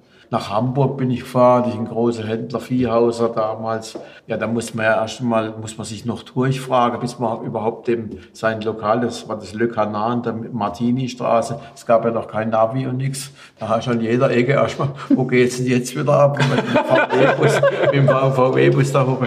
Das war eine Tagestour. Und dann warst du das erste Mal in Hamburg ohne Eltern ne, und, und mit, mit, mit, meiner heutigen Frau. Da hast du natürlich jetzt nicht dir Gedanken gemacht, was jetzt erstmal am Portfolio veränderst. Da hast du einfach mal geschaut, dass du einen, interessanten trockenen Wein machst, der zum Essen schmeckt. War wahnsinnig wichtig. Zu was passt denn jetzt der Wein? Und manchmal drohe ich ja auch der Becky, wenn sie jetzt das alles abschaffen will, mit dem Äußersten drohe ich dann. Sag ich, oh. weißt du was? Dann tue ich mich jetzt absplitten und ich mache dann alle die Weine noch, die ihr Sensationell. so im Kleinen. Ne? Also klein, so Mini Garage, Garage, so Garage Winery. Und dann machen wir, also Spaß beiseite, aber es war, wenn man über diese Zeit spricht, dann hatte man halt auch einen riesen Dusel, dass das überhaupt damals, das, das wissen die wenigsten, wie das war. Mhm. Also wir haben damals vielleicht eine, eine Mark mehr bekommen wie die Genossenschaft. Also da war ja gar keine Akzeptanz da, dass ein deutscher Wein überhaupt Geld kosten kann. Und dann natürlich wollte ich dann größer werden, dauernd ausverkauft sein und, und äh, hast es auch ein Stück weit schon genossen, dass man Erfolg hatte. Ne? Auch international. Und dann hast du ja plötzlich von Exportmärkten gesprochen, weil du normalerweise du mal müssen gucken auf dem, auf dem Globus, wo die Länder sind. Ne? Ja, also so war es halt. Ja. Und dann sind ja, ich meine, der Philipp, ich glaube, du, ihr wart ja schon im Ausland, und, aber ich war doch nicht im Ausland bei meiner Ausbildung. Ne? Du warst in dem Zimmer, wo du geboren wurdest. Ja, aber ich wollte auch gar nicht Winzer werden. Ich hatte ja mal einen Studienplatz in Medizin. Ich wollte ja Arzt werden. Landarzt. Gott sei Dank bin ich es nicht geworden. Ja. Du Ach, wäre bestimmt, auch, wär bestimmt auch ein guter Arzt geworden. Also, Stimmt. Jetzt Zuhörer. also ich wollte gerade sagen, du hättest mit Sicherheit gute, gute, Gespräche geführt. Ja, immer, immer, immer. Auf der anderen Seite bin ich ja froh, dass sie mir auch manche, ich bin ja auch nicht entscheidungsfreudig, das kann man nicht gerade sagen. Ich brauche immer sehr lang und da bin ich manchmal gerade froh, wenn sie sagt, jetzt mhm. Klappe, Deckel drauf und gut ist. Ne? Du bist ja auch sehr stolz drauf, dass, du, dass, dass die Kinder das jetzt machen, gell? Genau. Das war nicht immer klar. Ne? Hat sich ja dann mal überlegt, so, sag mal, vielleicht bin ich dann doch der Letzte in der Reihe der Hegers, die Wein machen. Ne? Was hat er gesagt, als du deine Ausbildung angetreten hast? Wie war das? Ja, der beste Tag seines Lebens. Oh, Halleluja, da müssen wir Halleluja. gleich drauf trinken. Das finde ich auch. Schade, ich glaube, es war ein bisschen übertrieben. Nee, es war überhaupt nicht übertrieben. So habe ich empfunden. Das stimmt. Ja. Wie schön. Also dir geht's gut, Joachim. Ja. Mir geht's so weit, so weit geht's mir so weit gut. Also jetzt sind wir nochmal beim Gras im Ofen ne? und beim Chardonnay, ne? Ja, ist wieder ganz anderer Wein. Aber auch wieder ganz typisch für diese Lage. Also für alle, die uns jetzt zuhören, die sich beschweren wollen, weil wir hatten jetzt Beschweren, dass hier so laut geschlürft wird. Schlürfen gehört zum Probieren dazu. Und dann am besten mal in die YouTube. Danke, Philipp. Philipp, Philipp hat einen Ruf als Oberschlürfer. Philipp macht's Parallel kann man auch hin und her. Das ist auch immer schön beim Zuhören. Kenne ich, wenn ich laufen gehe, das höre ich, oh, genau. kriegt man Durst. Entschuldigung. Okay. Das mussten wir mal kurz loswerden jetzt. Auch wieder ganz typisch jetzt für diese Lage. Das ist auch kühl, aber sehr straight und hat eine enorme Würze vorne. Ne? Also es ist ganz würzig und dann wird es mineralisch. Halt. Ja. Gut, da war natürlich jetzt Barrikausbau und der andere war großes Baumbarrik. Aber es ist mit relativ wenigem neuen Holz. Ne? Ja. Das ist schon... Das ist schon von ihr jetzt. Weine hatte mehr Holz, neues. Ja, Mir gefällt der Stil ganz gut, ja. ja auch, auch, auch. Aber das war auch, glaube ich, eine andere Generation. Man hat mit Holz angefangen, dann war natürlich, so ein Barrikfass kostet natürlich einfach viel Geld. Und dann impliziert man ja sofort, okay, neues Holz muss der beste Wein sein. Und ich glaube, das ist so ein Prozess, den man einfach durchgehen Das waren muss. aber auch die Vorlieben der, der, der Weintrinker, der Konsument. Es mhm. war einfach so, es gab eine Zeit, da war einfach ein Chardonnay, der musste ein bisschen butterig, vanillig äh, und, und auch mit Konzentration daherkommen. Das war eine Stilfrage, das war modern, ja, das war ganz lang modern und das war ja dann auch die Zeit, wo plötzlich äh, der Chardonnay aus Kalifornien äh, den Burgundern fast den Rang abgelaufen hat, weil, weil letztendlich das in Kalifornien viel einfacher war, das so zu produzieren. Und ähm, das Schöne ist, dass die Renaissance der Herkünfte äh, dazu geführt hat, dass jetzt die Feinheit und die Eleganz und die Länge am Gaumen, die vom Weinberg kommt, einfach wieder die bedeutende Rolle haben. Und dann ist es natürlich wahnsinnig clever, auch im Holz zurückzugehen, um letztendlich dem, worum es geht, mehr Platz zu lassen. Und das finde ich, ist jetzt bei dem Wein sensationell gelungen, weil der Wein, der macht unheimlich Lust auf den nächsten Schluck und ist, äh, ist fast beschwingt und ähm, hat eine ganz tolle Mineralik. Also finde ich mega. Ich finde den auch toll. Im Sommer habe ich ja bei euch ein bisschen probiert.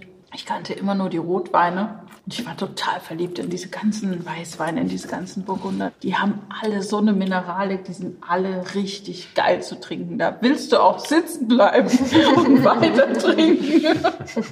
Ja, kann ich nachvollziehen. Das ist schon. Ist Ja, schon und sie sind halt auch total puristisch. Und das Ja, ist jetzt genau.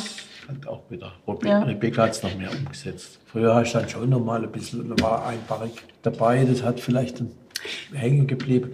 Aber das ist jetzt ein total trockener. Ja, super. Ja, du hast, ich, ich, ich sag mal so, du hast vielleicht auch vor 15 Jahren, 20 Jahren noch mehr, wenn du ein Cuvée gemacht hast vom Wein danach gesucht, dass noch so ein bisschen so, so, so ein Bums kommt, so ein bisschen ein Kick kommt. Ja? Das ist so, das ist einfach so, wie die Moden eben dann halt auch im Wein auch, äh, auch spürbar sind. Und wenn ich mal Rieslinge sehe, da war früher mal für mich die Frucht viel, viel wichtiger. Die, also intensive, reife, gelbe, satte Frucht, das war in der Anfangszeit war das fast das Wichtigste beim Riesling gewesen. Ja.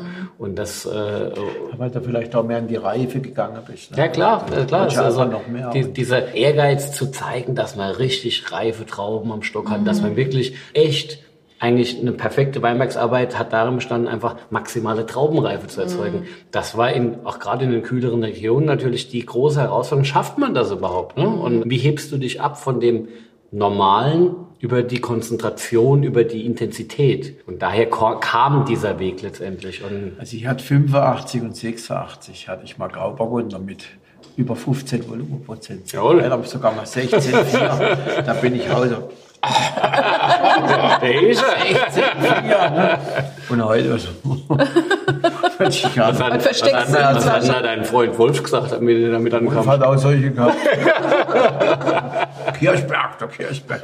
Ne? Das war halt der andere, da waren wir stolz drauf. Jetzt Ja. haben wir endlich, wow. Und, ne? und die Weine wurden natürlich, weil es auch wenig gab davon, die wurden natürlich gehypt und waren toll und sind eigentlich heute auch noch gut zum Trinken. Aber du willst natürlich heute Eleganz und Finesse und, und ich meine, die Generation von der Rebecca, die probieren ja auch ganz andere Weine als wir damals. Ja, klar. Die gehen halt Burgund und dauernd äh, sind, treffen sie sich, verkosten, machen. Und wir sind halt, äh, ja, aber eigentlich unseren Weg auch erst finden müssen. Ne? Also der, der Zugang zu all dem, was es in der Weinwelt gibt und wie bunt sie ist, das hat sich alles sicherlich über die Zeit entwickelt. Als ich in Geisenheim war, ähm, klar haben wir schon dann auch Probe gehabt, wo wir auch ein bisschen äh, frankophil unterwegs waren, aber das waren nur fünf, sechs Leute im Semester, die auf das Thema wirklich Bock hatten. Die meisten waren eher in dem eigenen Bereich unterwegs und mein Güter, wie Dr. Heger waren, als ich studiert habe, das waren die Götter. Ja. Da gab es den, den, den Mimus Spätburgunder, was ja nicht der oberste war, aber das war so ein, wenn du, wenn du mit einer Flasche Mimus äh, auf eine Studentenparty kommst, dann war schon der Held gewesen, ja, weil das halt, das war halt was wahnsinnig Besonderes gewesen. Aber wie ist das so nochmal darauf hinaus, wenn der Philips auch sagt, dass ihr wart damals die Stars schon? Ich meine, dein Vater hat schon gut vorgelegt, aber das hast du ja dann auch draus gemacht, wenn du dann merkst, Ja, es boah, war mir aber jetzt. nicht mu- so bewusst, dass ich ein Star bin. nee, aber wenn man merkt, Mensch, das geht auf, jetzt, da kommt der Erfolg. Ich sag's ja, alle haben sich dafür interessiert. Plötzlich wollten die ganze Sommeliers deutsche Weine haben. Dann warst du plötzlich, bist du in die Aubergine. Ich weiß noch, wie ich beim Witzigmann die ersten drei Weine verkauft habe. Jetzt hast du es geschafft. Das brauchst du nie mehr. Also jetzt bist du ausverkauft. Ne? Gut, dann ging es natürlich auch wieder, bis der auch wieder was gebraucht hat, weil es war, man nicht jeden Tag fünf rein, die einen Jägerwein wollte. Ne? Da warst du in Tandes und dann warst du bei dem Herrn Kaufmann da in Grevenbruch. Überall. Und die wollten plötzlich deutsche Weine haben. Sommeliers gab es ja früher gar nicht. Das ist ja erst entstanden jetzt Und von daher waren wir schon in einer sehr, sehr guten Phase drin. Aber das war schon auch eine Zeit, wo ganz viele ganz besondere Winzer miteinander connected haben Ja, die- und auch ganz viel erreicht haben. muss man Die, Genau. die, ich sag mal so, der, der, der Kreis um die Joachim, da sind diese ganze Jungs äh, von Knipser über Paul Fürst, über Helmut Dönhoff und so weiter. Das ist schon ein erlauchter Kreis. Naja, du hörst ja Äh, dazu äh, eigentlich. Ne? ja, ich- Den ja, haben wir ja praktisch als... Äh, Habt ihr adoptiert Ja, dann, ja. Gell? also er hat schnell gezündet. Also vom Prinzip, ich glaube ja, dass wir alle dankbar sein müssen und ich finde es so toll, dass ihr dann damit auch Erfolg hattet, weil ihr seid konsequent einen anderen Weg gegangen. Ne? So, und wenn du jetzt sagst, jetzt kommt die Rebecca ins Weingut, Mensch, und die hat das wieder, was du damals hattest, diese Konsequenz, das pusht vielleicht auch, oder? Und sie ist natürlich jetzt als Mensch auch sehr konsequent. Also, wo ich vielleicht jetzt nicht immer so bin. Ne? Also von da hat sie mir einen Das Vorteil. Da hat sie Erzähl mir, doch mal. Ich bin jetzt auch gespannt. nein, sie ist einfach viel konsequenter als ich. Also wenn jetzt mir einer sagt, jetzt machen wir aber so und so, dann, dann muss ich schon länger darüber nachdenken, ob der vielleicht jetzt auch wieder recht hat. Und wenn sie aber eine Entscheidung getroffen hat, dann steht die. Das ist cool. Ihr Schwester übrigens auch. Die ist auch so. Haben sie von der Mama. Von der Mutter wollte ich gerade sagen. Hast es auch nicht leicht zu Hause, gell? Ich beklag mich nicht. Aber Rebecca, erzähl doch mal jetzt ähm, konkret die nächste fünf, sechs Jahre Weingut Dr. Heger. Was sind so die Weine, die dich persönlich, wo du sagst, die drei, vier Weine sind mein Thema, wo ich sage, da müssen wir noch, da, da, das will ich als die Weine haben, die im Schaufenster sind und äh, wo geht die Ausrichtung hin? Spezielle Weine könnte ich jetzt so gar nicht. Also ich, ich finde schon, dass wir am meisten Potenzial im Spätburgunder und Chardonnay haben. Also Chardonnay auch gerade jetzt, wenn man Klimaerwärmung oder, oder Klimawandel, weil es einfach eine sehr stabile Rebsorte auch ist und auch man einfach die Säurewerte so auch hat, dass es auch uns Spaß Ja, macht. ja. Und Spätburgunder ist so eine Herzensangelegenheit einfach. Ich finde schon auch, dass der Grauburgunder bei uns seine Berechtigung einfach hat. Also ich würde jetzt nicht sagen, der Grauburgunder ist per se meine Lieblingsrebsorte, aber er wächst Bei uns einfach geil. sehr gut. Und Eigentlich trinken sie alle. alle trinken sind alle, aber, aber ein offiziell trinkt ihn keiner. Und dann hat man sich das so auch schon so ein bisschen Aber eingetrichtert. also Grauburgunder jetzt vom Kaiserstuhl, das ist was anderes. Finde ich schon auch. Und ich muss sagen, der Grauburgunder wächst einfach extrem gut bei uns. Und es ist unsere wichtigste Rebsorte eigentlich. Und ich denke, das wird sie auch bleiben. Und so nach dem Studium habe ich den Grauburgunder auch wieder so schätzen gelernt. Einfach weil unsere Weine sind ja schon so ausgelegt, dass sie einfach zum Essen gut passen. Und der Grauburgunder passt einfach sehr gut zum Essen. Klar, mein, mein Fokus liegt schon Spätburgunder Chardonnay, aber für mich hat ein, Gra- ein Grauburgunder einfach Es ist eine Berechtigung. identitätsstiftend Ja. einfach für den Kaiserstuhl, ist ja ganz klar. Logisch. Ja, aber. Aber du würdest jetzt, würdest, würdest, würdest du jetzt dann tatsächlich sagen, alles andere Nee. brauchst du nicht, sondern also f- ich finde, Blutdrucktabletten. nee.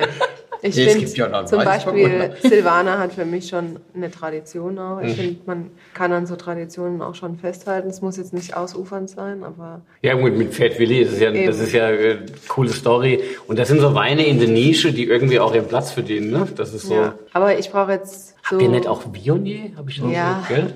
Haben wir auch. Ei, Wein. Was, was machen wir jetzt mit dem? Haben wir auch Muscatella, Scheurebe. Oh, Muscatella ist natürlich Sauvignon auch, Blanc. Muscat, Heger Muscatella ist aber auch ein Klassiker. Das ist, äh, ei, ei, er hat halt schon auch einen Haufen Hat Sachen einen Haufen gemacht. Sachen, ja.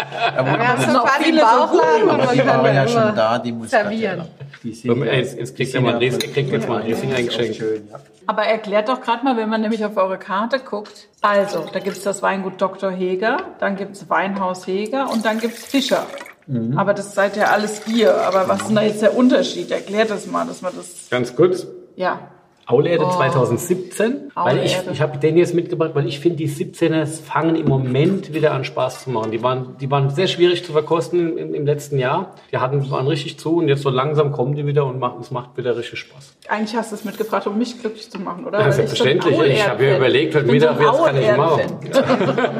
So, also. 86 haben wir eben dieses Weinhaus Heger gegründet, wie das halt dann eben anfing mit Erfolg, Nachfrage und so weiter. Und da hat man ja den Schornsteiner und ein paar Kumpels, die Traube erzeugen, die vielleicht äh, sich verändern wollen und äh, die man gut kennt. Da haben wir eben angefangen, so eine kleine Erzeugergemeinschaft zu gründen, das Weinhaus Heger. Mittlerweile sind da auch Weine drin vom Dr. Heger, wenn sie noch jung sind, wenn sie noch nicht äh, das Alter haben, um dann eben erste Lage oder großes Gewächs werden Also zu können. Dr. Heger ist letztlich, Die Urzelle vom Weingut. Mhm, aber auch Lagenweine vor allem. Ortsweine auch? Ortsweine haben wir auch. Okay. Beim Dr. Also im Endeffekt auch das VDP-Weingut eigentlich, wo wir die gut. gesamte Fläche selbst Und bewirtschaften. Dr. Heger war ja mein Großvater, der war Landarzt. Und der hat aus dem Hobby raus dieses Weingut gegründet. Den Keller hast du neulich gesehen, diesen Gewölbekeller. Weil er gesagt hat, zum Kartoffel einmachen ist das ein bisschen groß und mit lauter Stockinger Fässer. Philipp wird sich vielleicht, weißt du überhaupt, du warst noch nie bei mir im Keller, gell? Ach Du doch. bist immer noch oben. Nee, nee, Du warst ja schon ein paar Mal bei im uns. Wenn man da in den Keller lässt, ja, Ja, komm hier mal rein. Ich, Früher, früher, früher war es exzessiv. das muss ich kurz sagen, ja. Keller, alles nass gemacht, Boden nass gemacht, alte Schule. ja, wie sich's gehört. Mhm. Du kannst ja, ich weiß jetzt auch nicht, warum, sie, warum du das jetzt dem Philipp sagst. Oder? Du hast nicht alles ausgespritzt, bevor ich da bei dir rein bin. Deswegen habe ich jetzt mal Dies hättest du mal bei uns gelernt, dann wüsstest du das jetzt. Wieso Ja, wolltest Philipp du eigentlich das viel nicht bei früher Heger schon lernen? kennengelernt. Wieso wolltest Also- du nicht bei Heger lernen? Eigentlich muss ich gerade mal kurz... Äh, Ich glaube, das war mir zu weit weg. Ich war damals, ich war, nee, ich war damals tatsächlich, ich habe mir schwer damit getan, ähm, Rheinhessen zu verlassen. Und ich bin dann in die Südpfalz gegangen. Das war schon sehr weit für mich. okay. Und ähm, da war ich noch äh, in Deidesheim bei Bassermann Jordan. Und das war gefühlt beides schon irgendwie im Ausland. ähm, aber war gut und äh, hat mich weitergebracht. Und ähm, wenn ich meine Ausbildung betrachte, da hätte man mehr draus machen können auf jeden Fall. Also ich habe ganz viel auch später nachgeholt. Und äh, ja, mein Gott, ich meine, Aber so geht's doch eigentlich jedem, ist, oder? äh, wenn man jung ist, äh, erstmal, also für mich, wichtig war während meiner Ausbildung, ist irgendwann dieser Funke übergeschlagen, dass ich gute Wein machen wollte, dass ich verstanden habe, worum es da geht, dass ich angefangen habe, selbst zu probieren, dass ich neugierig wurde. Wieso ist das so? Wieso ist das so? Und dann irgendwann war das mitten in der Ausbildung plötzlich nicht mehr einfach nur dieser Job und das Handwerk zu lernen, sondern plötzlich war der Wein im Zentrum des Gedankens. Und dann, dann, erst dann habe ich angefangen, wirklich mit voller Power, mit vollem Wissensdurst äh, auch überall zu versuchen durchzudringen. Und klar, mit, mit Rückblicken würde man heute sagen, ja, warum war ich nicht da, warum war ich nicht da? Natürlich kannst du, aber auf der anderen Seite ist es so, wichtig ist, dass du in deiner Ausbildung zum einen das Handwerk lernst und zum anderen, dass du diese Weinbegeisterung, also wenn du das was machst, was wir machen, äh, diese Weinbegeisterung, dass du, dass du, dass der Funke überspringt, dass du merkst, worum es geht. Und wenn du den mal gekriegt hast, dann holst du dir die Informationen über deine Neugierde, die du hast. Das ist sowieso, das ist genau richtig. Bei mir kam es ja während dem Studium. Ich habe ja gedacht, ich warte jetzt da mal, bis ich meinen Medizinstudienplatz Ja, kriege. Ich habe ja. das ja überhaupt nicht ernst genommen. Ich habe auch keine Klausur am Anfang geschrieben.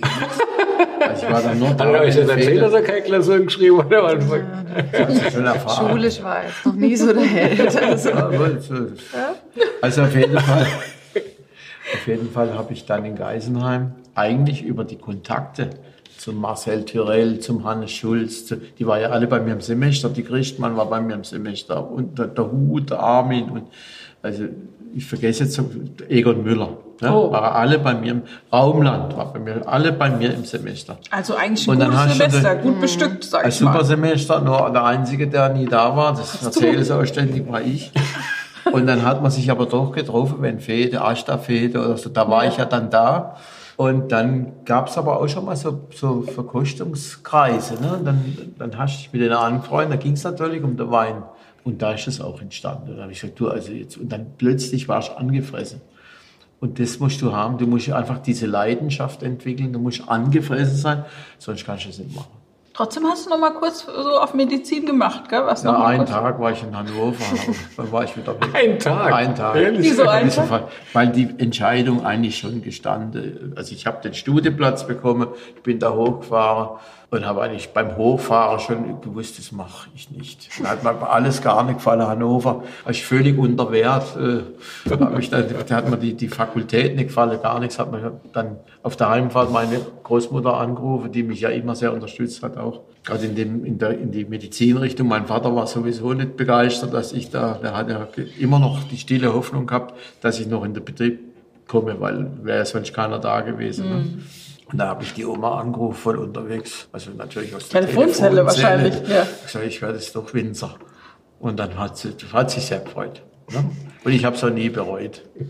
Das ist eine geile Aber, Story. aber ich muss noch einmal sagen, der Steuerberater, aber der Steuerprüfer, Steuerberater, sagt, Herr Heger, Sie werden doch diesen Laden, also hätte er können Saftladen, Sie werden doch diesen Laden über, bei uns hat es reingeregnet und, und so, doch, ja. ernst, ich weiß noch genau, ich habe mal eine Presse gekauft, die Scharfeberger, da kam ein Kollege bei mir aus dem Ort. Und wie der die Presse angeschaut hat, hat sie überall runtergekriegt. Ich habe mich geschämt, ne, das war, boah, ne, und so, war das. Ne? Ich wäre bestimmt nicht jetzt so interessiert gewesen, wenn ich nicht einfach so super interessante Leute kennengelernt hätte. Und ich wusste ja gar nicht, wer der Egon Müller, das war mir überhaupt nicht bekannt.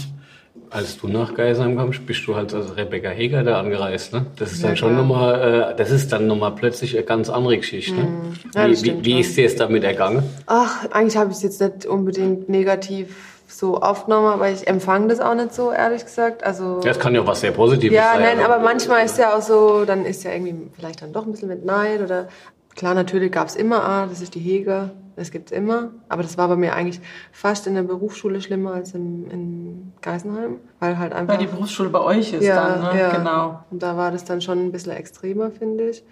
Aber in Geisenheim, das war schon Thema, aber das war jetzt nicht irgendwie riesig.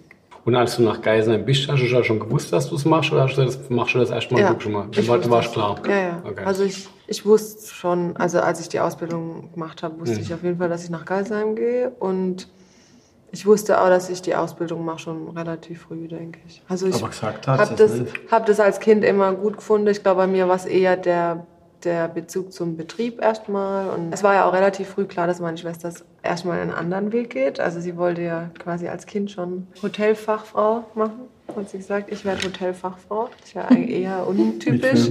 Ja. Das ist lustig. Ähm, von dem her war ja klar, entweder ich oder keiner. Aber ich habe es jetzt nicht irgendwie auf, als Druck gesehen, sondern es gab für mich irgendwie wenig Alternative einfach. Ich habe einfach nie über, klar, natürlich mal über was anderes nachgedacht, aber am Ende bin ich einfach wieder immer wieder darauf zurückgekommen.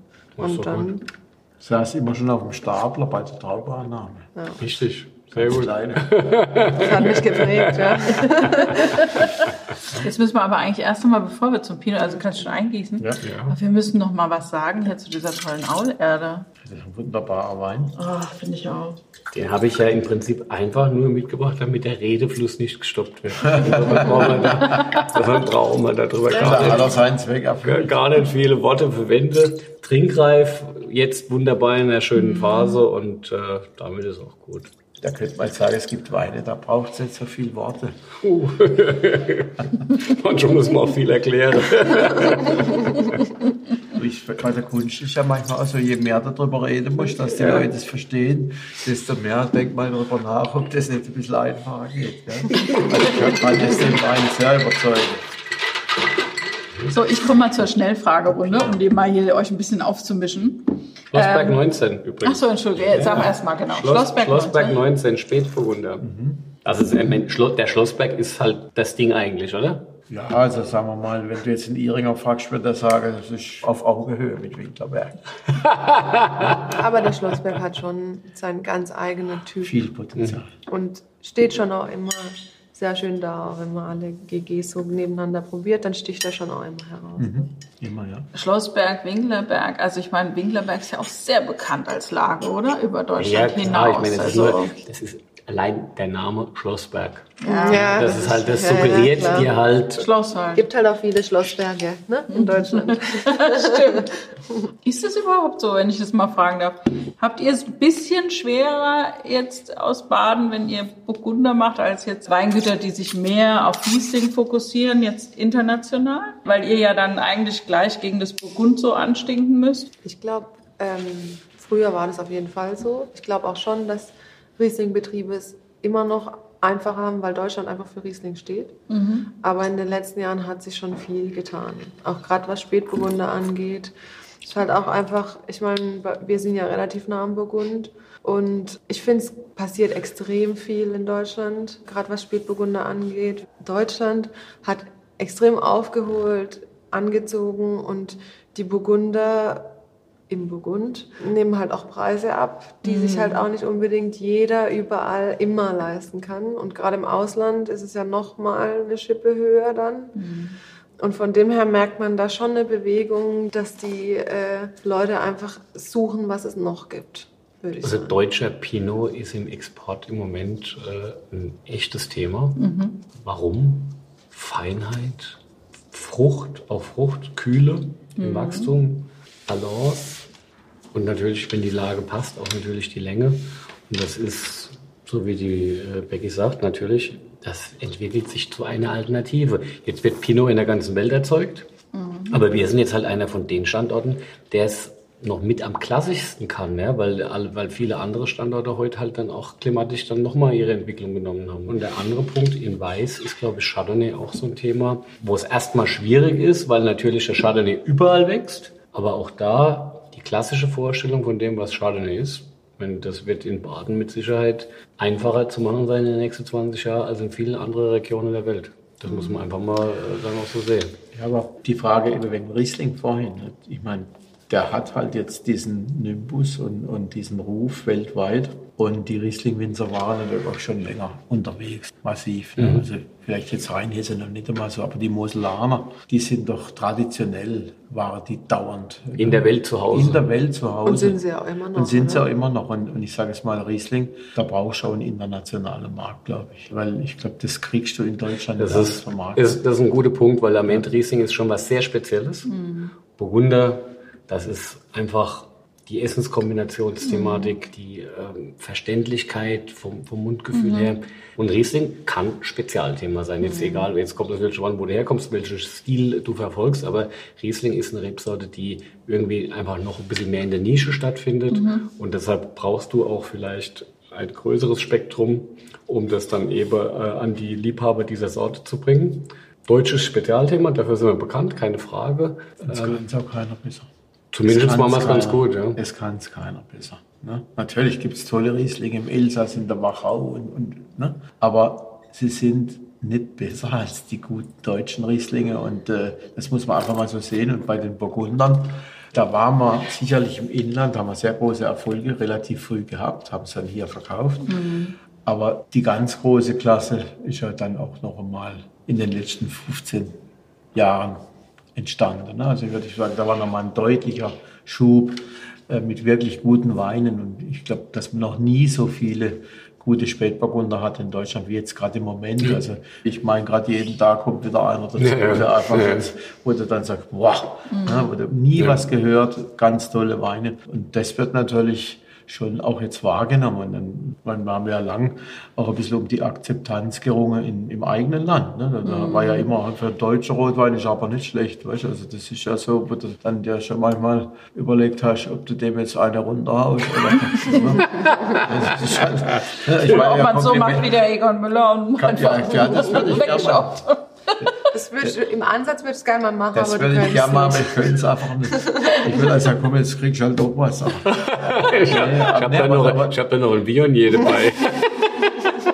Da trinken wir drauf, oder? Hey, zum Wohl. aber ein Schlosswerk von Schloss. Aschmachen. Wird übrigens auch mit dem Pferd Willi bewirtschaftet. Ja, guck mal da. Das ist aber steiler, oder? Wahrscheinlich mal extra drauf. Damit das schwitzt dann schon. Der Willi, der schwitzt ganz gut bei euch. Ja, der ja. hat ja ein massives Tier, ne? Muss man schon mal was sagen. So ein Kaltblüter ist schon. ist schon groß, Ja, also großes Muscatella Tier. er. Ja. Äh, Sag mal was zu dem Wein. Das ist ähm, im ersten Moment eine intensive, hochreife Fruchtaromatik, viel, also vom Kirschigen ins Johannisbeere gehende. Ähm, man merkt mit jedem Moment im Glas, fängt sich das, am Anfang war es noch sehr, sehr verschlossen im Glas, ich okay, das ist blutjung, aber im großen Glas kann ich das schon als junge äh, Pinot, das ist übrigens beim Pinot ähnlich wie beim, beim Riesling und beim Chardonnay, das darfst du jung trinken und entwickeln. Ja? Das ist nicht so, dass es da ein, ein Trinkverbot gibt, weil junge Pinot hat halt einfach mit seiner Fruchtaromatik, jetzt wie jetzt gerade hier auch diese schwarze Johannisbeeren, die da irgendwie so mit, mit rauskommen, das ist was äh, brutal lecker.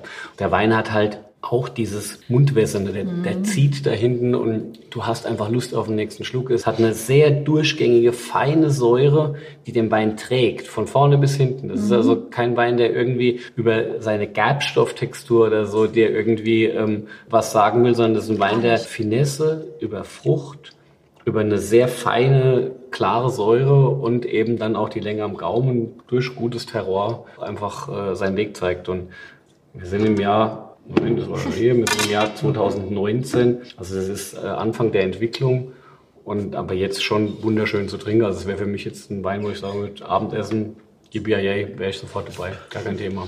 Und ich finde, ich habe das jetzt in letzter Zeit oft gehört, dass große Weine immer so kompliziert sind. Natürlich, mein Gaumen hat was damit zu tun.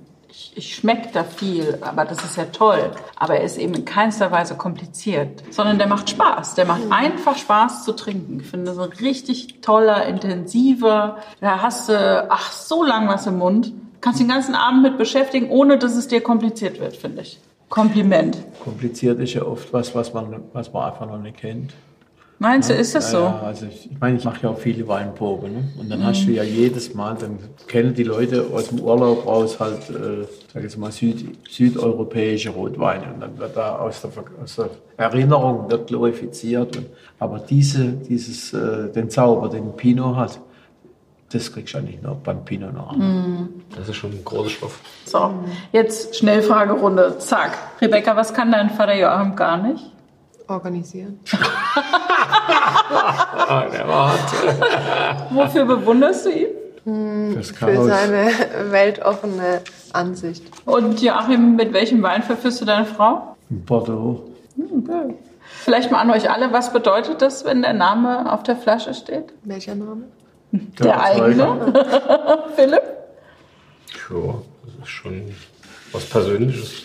Also wenn ich im Restaurant sitze und es trinkt einer einen Wein von mir, dann werde ich schon ganz nervös. Dann schaue ich schon mal, Dann wie sagt er immer, guckt. schau mal, der trinkt, der trinkt einen Grauburgunder Ersteller. Was ist dein Lebenselixier, Joachim? Was treibt dich an? Die Freude an meinem Beruf eigentlich. Macht mir wirklich viel Spaß. Und dann natürlich noch mit Leuten über Fußball reden. Macht mir auch großen Spaß. Ich gehe auch gerne essen und trinken, wenn ich ehrlich bin. Also Das gehört nicht ja in Baden einfach dazu. Gehört ja, dazu. genau. Welches Fußballspiel würdest du gerne mal mit Joachim sehen? Gemeinsam? Im Joachim würde ich gerne mal Champions League Finale gucken. Samt, Ja, Kulin samt, samt Kulinarik drumherum. Mit Bayern. Und, und vielleicht der SC. wenn sie abends Lass es uns realistisch lassen. Also gut. Da gibt es zwei Lieblingsspiele. Einmal Mainz gegen Freiburg.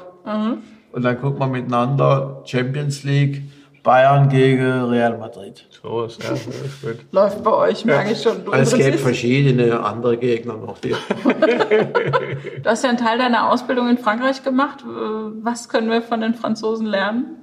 Gelassenheit, finde ich. Also, die sind irgendwie viel entspannter. Also, der Tag hatte, ging um 8 los und war um spätestens 19 Uhr war es erledigt. Obwohl die ja eigentlich so eine hohe Flächenleistung eigentlich ähm, am Tag machen, aber sie sind irgendwie viel entspannter, finde ich. Okay. Und dieses ganze Lebensgefühl ist viel wichtiger. Also, dass man dann halt mal um 10 hinsitzt und eine Flasche Wein trinkt, das war jetzt für mich auch neu, aber man hat sich Ja, relativ schnell morgens dran oder ja, abends? morgens. Morgens. Ah, ja. Hat sich relativ schnell dran gewöhnt. abends wieder. ja, Und gut, abends wieder natürlich. Ja.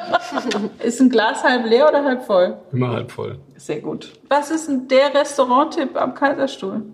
Schwarzer Adler. Also ich erzähle dir mal ganz kurz Ja. zwischen deine Schnellfragerunde. Ich war mal beim SC zum Fußball schauen und danach sind wir beide dann noch Kleinigkeit essen gegangen, obwohl eigentlich schon, schon relativ spät war. Da waren wir mindestens noch in drei oder vier Restaurants, weil die So, Joachim kannst dich einfach... nicht festlegen. Nein, die Joachim gesagt, er, er wollte mir das alles noch zeigen, was es alles gibt. Überall gehe ich gerne Er hin. geht halt wahnsinnig gerne essen. Ich Ne? gehe wahnsinnig gerne essen.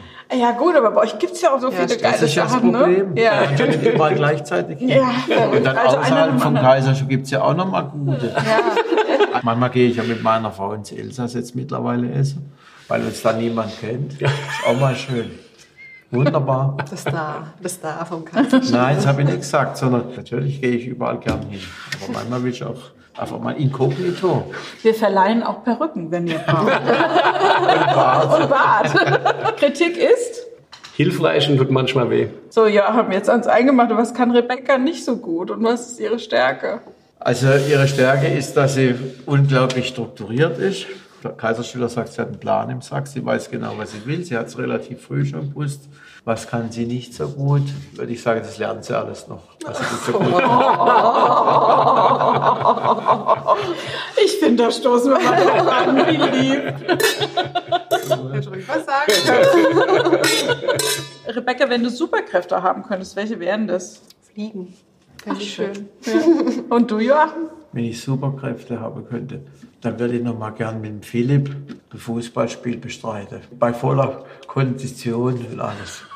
Wir haben mal zusammen gespielt. Ja. 2005 wurde ja die Deutsche Welle gegründet. Und da war der Joachim noch im Einsatz. äh, nur zwei Minuten, im, im, im, im Mittelfeld. Also es, Joachim hat hinterher gesagt, der, die Regenwürmer hätten sich beschwert auf der Stelle, wo er gespielt hätte, weil er dafür die ganze Zeit gestanden Anzeige hätte. vom Tierschutzverein. Joachim, was ist dein geheimes Talent? Ich glaube, ich habe ein gutes Ge- Langzeitgedächtnis. Oh, so ein Elefant, der sich an alles erinnert. An jeden auf jeden Fall. Er hat ein sehr gutes Personengedächtnis. Er erinnert sich Das wirklich. ist kein geheimes Talent, das ist bei mir Ja. auch so. Ja, er erinnert sich. Ich habe auch oft schon Leider Personen, die gesagt haben, also ich war jetzt total überrascht, gerade eben habe ich deinen Vater gesehen, den habe ich einmal getroffen und er erinnert sich noch mit Name, Herkunft, wo die Eltern herkommen, was Das habe ich ja berufliche- von meinem Vater gehabt, der konnte das auch. Aber ich weiß dafür nie, wo mein Schlüsselbund liegt. Jetzt ein anderes Thema. Ich sag, wann hast denn du eigentlich diesen eigenen Cockets hier? Ja, Ich bin Wunderbar Deeply abgelehnt. impressed heute, oder? Philipp, Philipp hat Hat wunderbar mir meinen. Mann zum Geburtstag geschenkt dieses Jahr. bin beeindruckt. Ja, ja, so Das viel. ist Langion. Muss ein toller Mann mit, sein, mit, oder? mit Namensprägung, ja, das ist Das ist schon. ein Hammermann. Joachim, erklär doch mal bitte folgenden Satz. Die Schematik ist der Feind des guten Weines. Das stammt von mir, das habe ich mal gesagt, äh, weil ich einfach der Meinung bin, dass jedes Jahr bringt neue Herausforderungen. Jedes Jahr ist anders, auch wenn ich jetzt den Fünfer ins Phrasenschwein äh, stecken müsste. Und jedes Jahr äh, erfordert eigentlich wieder eine neue intensive Beschäftigung mit dem Jahrgang. Und äh, also ich würde nie einen Wein jetzt jedes Jahr gleich ausbauen wollen, weil, weil einfach die Jahrgangsunterschiede sehr groß sind, dass man halt immer wieder sich einstellen muss, um dann eben das Beste aus der, aus der Traube rauszukitzeln beim späteren Wein. Ich weiß noch, uns hat wollte mal einer so ein Temperatursteuergerät verkaufen. Ne? Dann hat er gesagt, wenn du jetzt einmal die Gärkurve hast und die war so und so, da kannst du den Wein immer, nach, immer so machen. Und das geht halt nicht. Ja, Jedes Jahr ist es klar, anders. klar. Und die Natur ist ja auch nicht so großzügig, dass sie uns jetzt immer die gleichen Parameter schenkt. Die Gott sei Dank. Man kann es nicht planen, auf Deutsch gesagt. Philipp, der Joachim hat gesagt, durch Holz wird Großes größer, aber Kleines kleiner. Kannst du das erklären? Ja, ein kleines Weinchen wird vom Holz erschlagen werden und wird letztendlich dann Holzsaft sein. Und ein äh, großer Wein, der damit umgehen kann, dieses Plus zu bekommen, kann dadurch auf die nächste Stufe gehoben werden. Wenn ich noch dazu sagen darf, das Zitat stammt auch nicht von mir selber. Das äh, stammt ursprünglich von Angelo Gaia. Der hat das mal gesagt. Was fasziniert dich an Hegers Weinen? Die Vielfalt. Sorry, das war bezahlt. Steinvorlage, Steinvorlage.